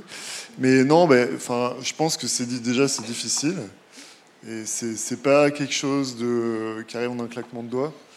C'est beaucoup beaucoup de, murs qu'on se prend, euh, beaucoup de, de, choses qui n'aboutissent pas, beaucoup de travail, mais en même temps beaucoup de satisfaction dès qu'il y a quelque chose qui se fait. Donc je dirais le, conseil, c'est de ne pas compter ses heures, de persévérer et de trouver son style aussi, de trouver sa voix. Parce que aussi, on, a tendance, peut-être quand on commence à écrire, à aller un peu sur des clichés, des trucs qu'on se sent obligé de faire. Et en fait, finalement, la, la, vraie qualité qu'on doit trouver, c'est son vrai euh, ton, son univers, son style. Et je pense qu'il faut être le plus libre possible, finalement. Et c'est pas si simple. Euh, Vas-y, merci. Euh, moi, je pense qu'il faut faire, qu'il faut vraiment foncer, qu'on a tous euh, une singularité ou un truc qui nous fait vibrer dans nos conversations, une thématique qui revient toujours ou quelque chose qui nous, je sais pas, une injustice qui nous rend ma boule et, prendre cette petite idée qui nous anime peut-être le coucher sur le papier ou non, mais faire tout de suite, même si on n'a pas les moyens, même si on n'a pas le bon micro, même si on enregistre à l'iPad, à l'iPhone ou au Huawei, je ne sais pas comment on dit, mais euh, faire les choses. Et, même s'il s'agit du podcast, euh, euh, apprendre, à, monter par des, des, des, vidéos YouTube. Enfin, Aujourd'hui, c'est très accessible de faire soi-même, mais ne pas attendre d'avoir une équipe. C'est ce qui est bien justement avec le podcast, c'est que je me souviens, moi, quand je suis sortie des cours Florent, on a commencé à faire des, des, courts-métrages et c'était vraiment pénible parce que on, faisait travailler des gens, mais ils n'étaient pas rémunérés et il fallait avoir quand même des moyens et des bonnes caméras. Là, le podcast, c'est vraiment accessible à tous et à toutes. Donc, euh, faire soi-même, même si on est seul, qu'on n'a pas une équipe, faut le faire, même si il faut avoir un rendu pour moi, pour euh, au moins voir ce que ça donne et ensuite pouvoir le proposer euh, à des boîtes de production. Et, euh, mais, mais, faire, pas attendre, vraiment être dans le mouvement. Pas attendre qu'on nous donne l'autorisation. Oui, exactement, c'est ça. Et vous, Mehdi, un conseil? Non, mais j'irais carrément dans le même sens. En fait, on peut bricoler des fictions audio dans sa chambre avec trois bouts de ficelle, donc il faut le faire. Et, c'est, et je pense aussi, enfin, allez, ça, ça, fait formule toute faite qu'on accroche sur un frigo, mais je pense que tout le monde est talentueux. En vrai, tout le monde a un truc à, dire et d'une façon différente. C'est juste peut-être un truc, c'est enfin en vrai, ne pas essayer de, faire, de, aller de, copier ce qui marche en se disant, ok, c'est comme ça que ça a été fait, j'ai vu ça, ça a bien fonctionné. Non, non, pas du tout. Enfin, je crois que et c'est pas grave si au début tu fais de la merde. Enfin, faut essayer quoi. Et juste essayer de trouver un truc singulier. Après, on s'en fout. Tu, tu, refais, tu refais, tu en fais d'autres, tu en fais d'autres. Et tant que tu prends du plaisir, en fait, ça peut, je pense, ça fait que s'améliorer quoi. Bon, après, ça se trouve, au bout d'un moment, tu perds euh, peut-être de l'imagination du truc, mais en vrai, non, non, il faut y aller et ne pas avoir peur. Et surtout, si au début c'est bancal, c'est pas grave, en fait, ben, t'apprends et tu recommences. Et je crois juste une petite recette, c'est qu'il faut s'amuser. Il faut que ça fasse, faut se faire plaisir.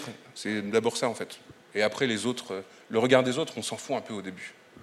Au début, mais maintenant, auteur euh, de fiction sonore, ça fait partie de vos métiers, de vos revenus. Euh, quelle part de vos revenus vient de la fiction sonore? Parce que vous faites tous aussi d'autres choses à côté, des bouquins, des séries, des, de, l'écriture, dans d'autres euh, formats. est-ce qu'on peut vivre aujourd'hui de la fiction sonore ou est-ce que c'est encore compliqué? Il faut bien négocier ses contrats. Il faut aller voir la SACD qui apporte une aide juridique. Exactement. Tout à fait. Après, je trouve que ça reste encore un peu flou les revenus dans le milieu du podcast, mais euh, il faut, là pour le coup, il faut s'entourer de bonnes personnes, euh, d'agents, d'agentes, d'avocats, que sais-je, et il faut faire marcher son réseau, rencontrer le plus de podcasteurs et podcasteuses pour savoir les petits filons, comment on fait, mais, mais comme dans tout milieu, négocier son contrat, c'est absolument vital. et, c'est sain en fait. Je sais pas qui disait ça. Beaucoup de gens. Mais comment on définit son prix Est-ce que par exemple là dans ce cas-là, Bababam vous a donné un prix et vous vous êtes dit ok ça mérite trois jours de travail Ou est-ce que vous, vous avez dit de combien de temps vous aviez besoin et ensuite vous avez négocié Comment on sait combien vaut notre travail? Je pense qu'ils nous ont donné un prix que nous n'avons pas négocié. Si, si. Ah bon? Si, je m'en souviens. Si, beaucoup. Beaucoup, là. Si Bon, peu, importe. Elles sont très très riches grâce à cet épisode. Ah euh, comment vous avez réussi à mettre un prix, ou en tout cas même quand on vous en a proposé un, vous dire ah bah ok ça moi j'estime que c'est le bon prix pour mon travail? Alors il me semble qu'on avait négocié, mais peu importe. Euh, mais bah, c'est avec l'expérience en fait de voir à quel point quand on est euh, quand on réalise, quand on monte, quand, euh, de voir tout, tout, le travail que ça demande, mais même un mini épisode de, 15 minutes, c'est c'est colossal, vraiment, parce que quand c'est un métier de passion, bah, bah comme tu disais, tu ne comptes pas tes heures. Et, et voilà, après, nous, c'est aussi avec l'expérience, avec les contrats d'avant qu'on arrive à savoir. Mais euh, Et puis parfois on se plante, parfois on est vraiment à côté parce que selon les projets ça va changer. Selon, euh, on s'était dit qu'on mettrait, je sais pas, trois jours à l'écrire, en, en fait on en met six. Parfois on a du temps à se mettre d'accord entre nous, ou à se mettre d'accord avec soi-même. Donc souvent on sous-estime le temps que ça va prendre euh, sur un marché qui n'est pas encore mature ou parfois j'ai l'impression que personne n'a d'argent dans ce, dans ce milieu. Et du coup, il faut, il faut être. Euh, il faut oser, euh, oser annoncer le tarif qu'on veut, qui est pas toujours celui qu'on nous propose de base. Mais souvent, les gens sont ouverts aux discussions, et ça, c'est aussi agréable. Et après, on. Ouais, il y a un volume de travail qui est quand même considérable. Quoi. Et on parlait d'écrire sa propre fiction au démarrage ça prend du temps, mais c'est du bon temps et c'est vraiment la, la, porte qui s'ouvre pour la suite. Quoi. Puis ça fait une carte de visite à montrer pour justifier le prix qu'on demande euh, ensuite. Vous aussi, euh, Vincent et Mehdi, vous négociez euh, vos tarifs. Comment vous estimez combien vaut votre travail? Alors la question d'avant était difficile sur les conseils à donner, mais celle-là, elle est pour moi complètement impossible. Parce qu'en fait, on se.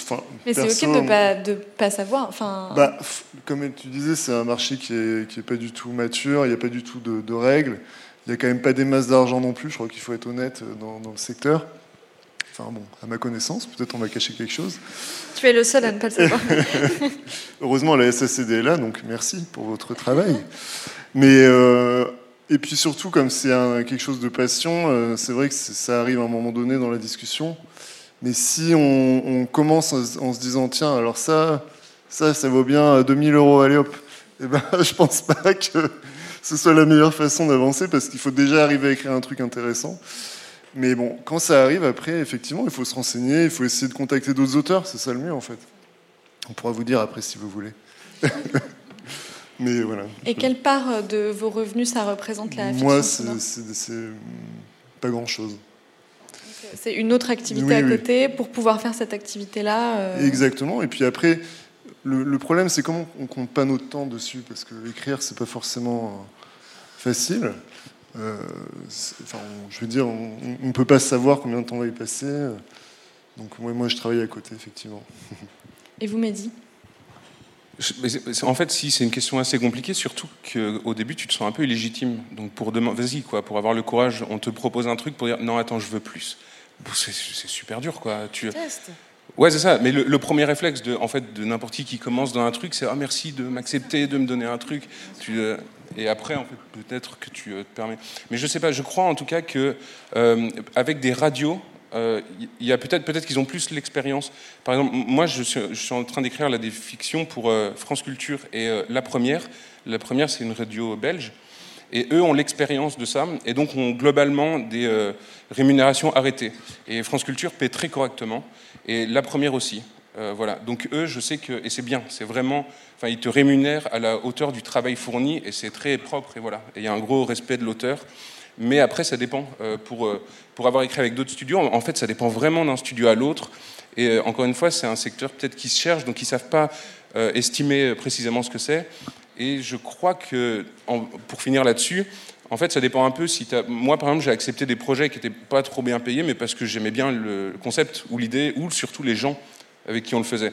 Et donc, si tu as euh, des, je sais pas moi, un groupe de petits jeunes euh, ou de moins jeunes, mais qui, qui, débutent dans un truc, qui ont une idée un peu folle, et tu vois qu'ils sont en galère, ils commencent, mais ils ont envie de le faire, bah go. Mais voilà. Donc, euh, eux, tu peux pas te permettre d'exiger un truc trop. Très bien. Merci à tous d'avoir répondu à mes questions. Il nous reste un quart d'heure pour vos questions. J'espère, j'imagine que vous en avez. Euh, n'hésitez pas, normalement il y a un ou une bénévole qui va faire passer un micro, si je ne dis pas de bêtises.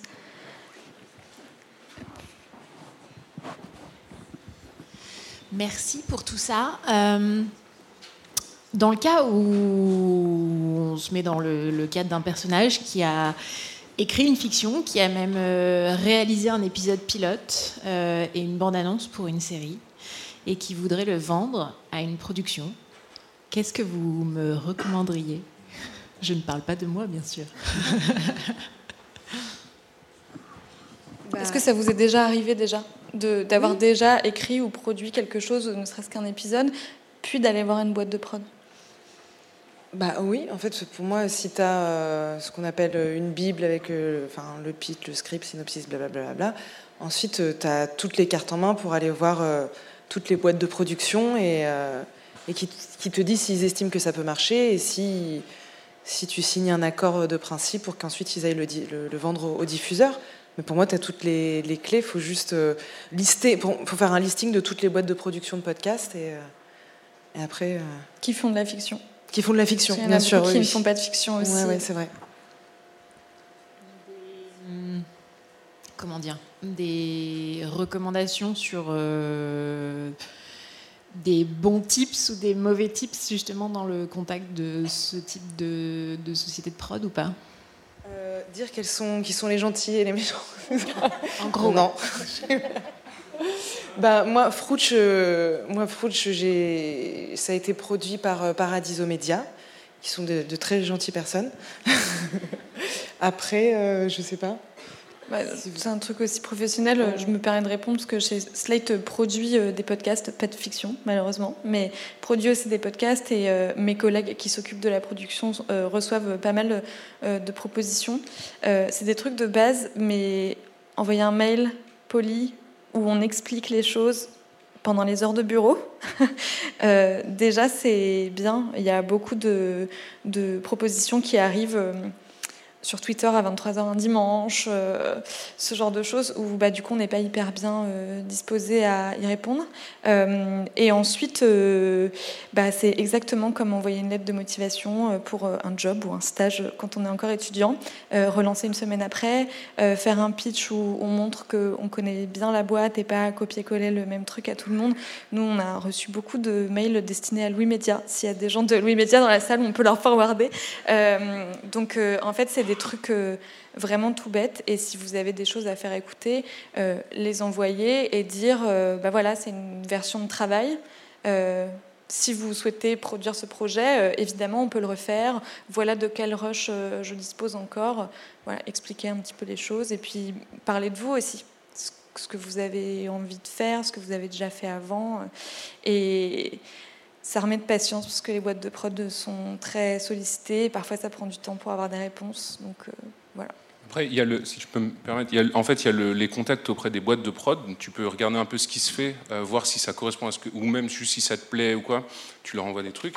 Euh, mais sinon, tu as aussi, tu peux contacter les radios. Par exemple, je crois que France Culture, tu peux leur proposer un script. Hein. Et tu leur dis, voilà mon idée, j'ai commencé à l'écrire, etc et tu les contactes. Et eux, après, ils peuvent lancer la si ça leur plaît. Ils réalisent en interne, je crois. Euh, et tu as d'autres choses, par exemple. Euh, alors, moi, je suis euh, bruxellois, donc je peux vous parler de ce qu'en Belgique, il y a plein de choses. Par exemple, il y a le FACRE, c'est le Fonds d'aide à la création radiophonique, et il y a une ou deux sessions par an, et il faut juste être francophone, il faut, pardon, désolé, il faut juste être francophone, Et en fait, ils financent euh, bien, convenablement, des projets chaque année. Et euh, c'est vraiment accessible. Donc tu, euh, tu fais un début de dossier, tu as une idée en tête, un script, un machin. Il y a aussi pas mal de bourses. En fait, bah, il y a le fonds Gulliver, il y a... Les bourses de la SACD. La, oui, en fait, moi, par exemple, la série France Culture dont je vous parle, c'était avec la SACD aussi. Ils avaient lancé un appel à projet pour des séries de fiction. Et j'y ai juste participé avec un, un pitch et un épisode 1 et une note d'intention. Donc faut pas hésiter à regarder aussi du, en fait, du côté des radios, du côté des bourses, des appels à projets. Il y en a plein dans tous les sens tout le temps, ce qui est très cool. Et euh, parfois, ils, demandent peu de choses. Parfois, ils demandent même pas encore la maquette ou quoi. Peut-être la maquette, c'est plus pour les studios, euh, pour qu'ils se fassent une idée. Mais voilà, il y a plein, plein de machins en fait. Il faut juste oser leur envoyer. Et puis, Moi, j'ajouterais juste un dernier truc. D'essayer de rencontrer les gens aussi, dans la mesure du possible, c'est quand même pas mal. Plutôt que de leur envoyer un mail ou quoi. Parce que le problème du mail, c'est qu'on est un mail parmi d'autres. Euh, et, quand on rencontre la personne, ben, c'est toujours mieux. On peut déjà comprendre notre interlocuteur, euh, échanger. Donc, euh, Pendant un festival de podcast, par exemple? Bah, Par exemple, voilà, à Paris ou ailleurs. je précise aussi que Hubert Tillier est toujours là, que s'il y a des questions relatives aux droits d'auteur, il peut monter pour y répondre, donc n'hésitez pas. Je crois que oui, madame. Bonjour, merci pour la présentation, c'était hyper intéressant. Euh, moi, en fait, je suis journaliste et euh, réalisatrice de documentaires sonores. Puis j'essaie de plus en plus de déconstruire ma formation journalistique pour aller plus vers la fiction. Alors, je me demandais si vous connaissiez peut-être des formations ou des, euh, un guide ou peu importe des outils pour un peu déconstruire ce volet très journalistique, brut, les faits, pour aller vers tendre vers la création littéraire. Euh, je pense qu'on est un peu autodidacte. Enfin, en tout cas, C'est ça. Je pense que la réponse commune sera il oh, faut écouter des trucs et euh, essayer des machins. En fait. réponse super vague. Non, mais... Bah, je pense que peut-être un conseil qu'on peut vous donner, c'est si vous avez envie de faire de la fiction sonore, écoutez-en. Plein, différentes, fait dans des pays différents, des trucs indés, des trucs de radio, des trucs de boîte de prod. Euh, on devient chef en allant au restaurant et en goûtant la cuisine des autres. Je pense qu'on on devient auteur en, écoutant aussi l'écriture des autres et les œuvres des autres. Et quand on est journaliste, on finit par réussir à se, libérer un petit peu des règles journalistiques au bout d'un moment normalement. Mais si tu cherches une formation, donc deuxième réponse belge, à Bruxelles, il y a l'ACSR, l'atelier de création radiophonique, qui propose... Comment C'est juste pour les Belges. Mais oui. alors, il y en a une qui n'est pas que pour les Belges, mais qui est en France. Le festival Longueur d'onde euh, fait des formations euh, tout au long de l'année. Il y a des formations d'écriture de fiction, il me semble, animées par François Perrache, qui a écrit De guerre en fils et 57 rue de Varennes, entre autres. Euh, et ça doit être une ou deux fois par an. Ça dure quelques jours. Et il me semble que vous menez un projet plus ou moins du début à la fin sur l'écriture d'une V1, d'une fiction. Donc peut-être aller voir sur le site de Longueur d'onde euh, si ça peut vous correspondre. Après, la, question, c'est une formation, finalement, pourquoi? Parce qu'on écrit finalement, euh, c'est comme écrire un bouquin, quoi. Moi, je trouve, dans le fond. Et un bouquin, est-ce qu'on a besoin d'avoir une, formation de, romancier? Bon. Mais par on contre. ne se sent pas euh, légitime. Hein. Si on veut avoir un diplôme pour. non, mais bon, voilà, c'est une question ouverte. Je n'ai pas la réponse. Mais... Est-ce qu'il y a monsieur euh, juste au-dessus? Pour continuer sur la même, euh, sur la même pensée, euh, Sarah, tu viens du théâtre. Du coup, je me demandais, est-ce que c'est un parcours que tu recommandes? Est-ce que pour des novices, tu recommanderais de commencer par le théâtre pour, pour faire de la fiction, par exemple? Pour faire de la fiction en tant qu'auteur ou comédien? Auteur. Auteur. en fait, moi, ce qui m'a énormément servi, et je m'en suis rendu compte plus tard, c'est c'est l'improvisation en fait. J'ai fait beaucoup d'impro, notamment donc au cours Florent. Euh, et, sans le savoir, sans que ce soit théorique, puisque c'est que de la pratique au plateau, on apprend à, créer des canevas parce que tout impro, même de 30 secondes, ça doit pouvoir, euh, enfin c'est ce que nous dit notre prof, ça doit pouvoir euh, être retranscrit, enfin devenir un film. Il faut qu'il y ait un début, un milieu et une fin. C'est tout bête, mais ça nous apprend à être pertinent, à, à aller sur scène et à amener des infos essentielles. Et, du coup, pour les auteurs, je, enfin, je pense vraiment que l'impro, c'est. Euh, mais pour les auteurs comme pour les comédiens, c'est primordial. Je ne sais pas si c'est la réponse que tu attendais, mais donc dans un sens, je pense que, que, ouais, le, les écoles de théâtre euh, peuvent aider énormément. Ouais. Je me mets au théâtre dès demain. Tout de suite. Juste au-dessus de vous, et après on va redescendre à Madame qui a déjà levé là. Moi j'avais une question euh, concernant la réalisation. Vous parliez de trois pages de didascalie ou de droit de regard sur le montage. Euh, jusqu'où vous vous impliquez justement dans le travail de réalisation? Est-ce que euh, vous réalisez ou vous êtes à côté d'un réalisateur ou d'une réalisatrice? Comment ça se passe?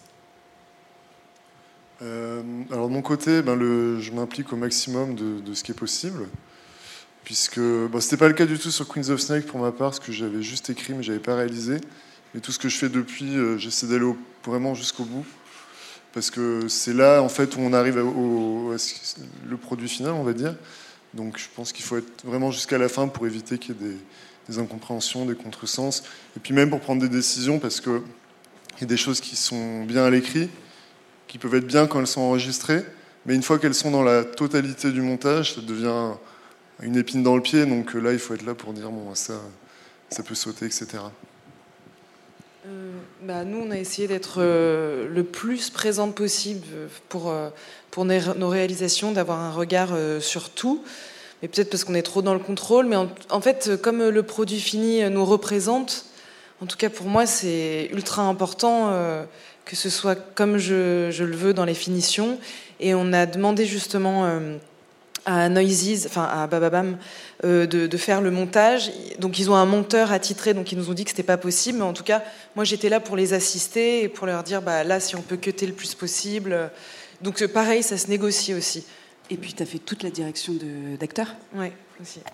Mais, euh, mais ça a été très, très simple. On leur a dit on aimerait assister au montage, pas de problème. On aimerait faire de la, direction d'acteurs. Enfin, on a été assez libre sur ce, podcast. Alors là, c'est dans le cadre de ce podcast. Mais euh, Mehdi, vous disiez que vous travaillez sur une fiction pour France Culture. Est-ce que, par exemple, avec une grosse radio, c'est possible, quand on est auteur, euh, d'assister au tournage et d'avoir son mot à dire sur la réalisation?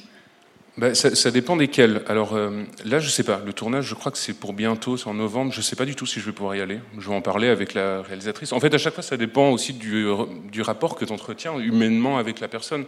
Il y a plus ou moins, peut-être que dans certains studios, tu as de la rigidité, ils n'y peuvent rien. Mais ça dépend. Après, il y a plein de façons. Euh, moi, j'ai tout essayé. J'ai donc vu un peu les différents trucs de la fiction où juste t'écris, tu leur donnes et t'as plus rien à dire à euh, tu fais la direction artistique mais pas le montage, à tu réalises, tu fais tout, et à le truc le plus extrême, tu joues, tu écris, tu t'enregistres, tu fais le montage, le mixage et tu publies. Et euh, voilà. Et en fait, il y a plein d'avantages et d'inconvénients. Encore une fois, ça dépend de la façon de travailler habituelle euh, de tes interlocuteurs et de leur souplesse, parce que tu peux aussi les convaincre d'être là sans prendre trop de place ou non.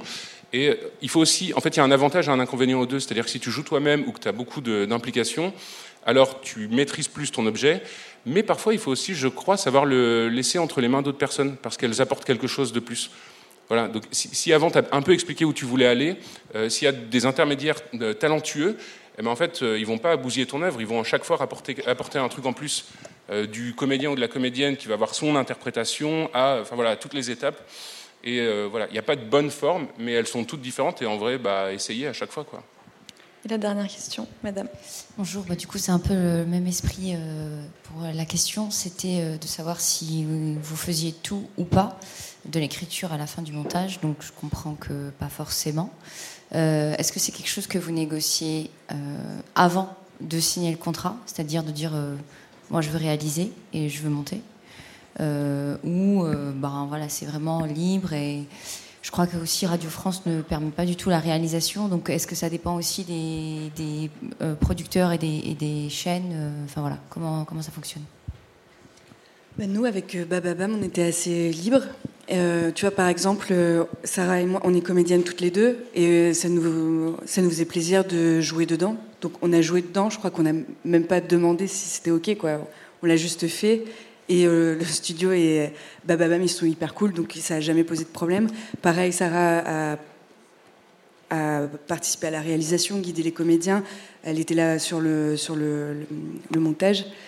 Euh, et en fait, comme tu disais, Mehdi, il y a un truc un peu, euh, un peu personnel de jusqu'où ça t'amuse. Tu peux être auteur et te dire, ben, j'ai pas envie d'aller plus loin, ou au contraire, avoir plusieurs, plusieurs casquettes et te dire, je vais au bout. Quoi. Et, tout ça, on l'a négocié avant de signer le contrat.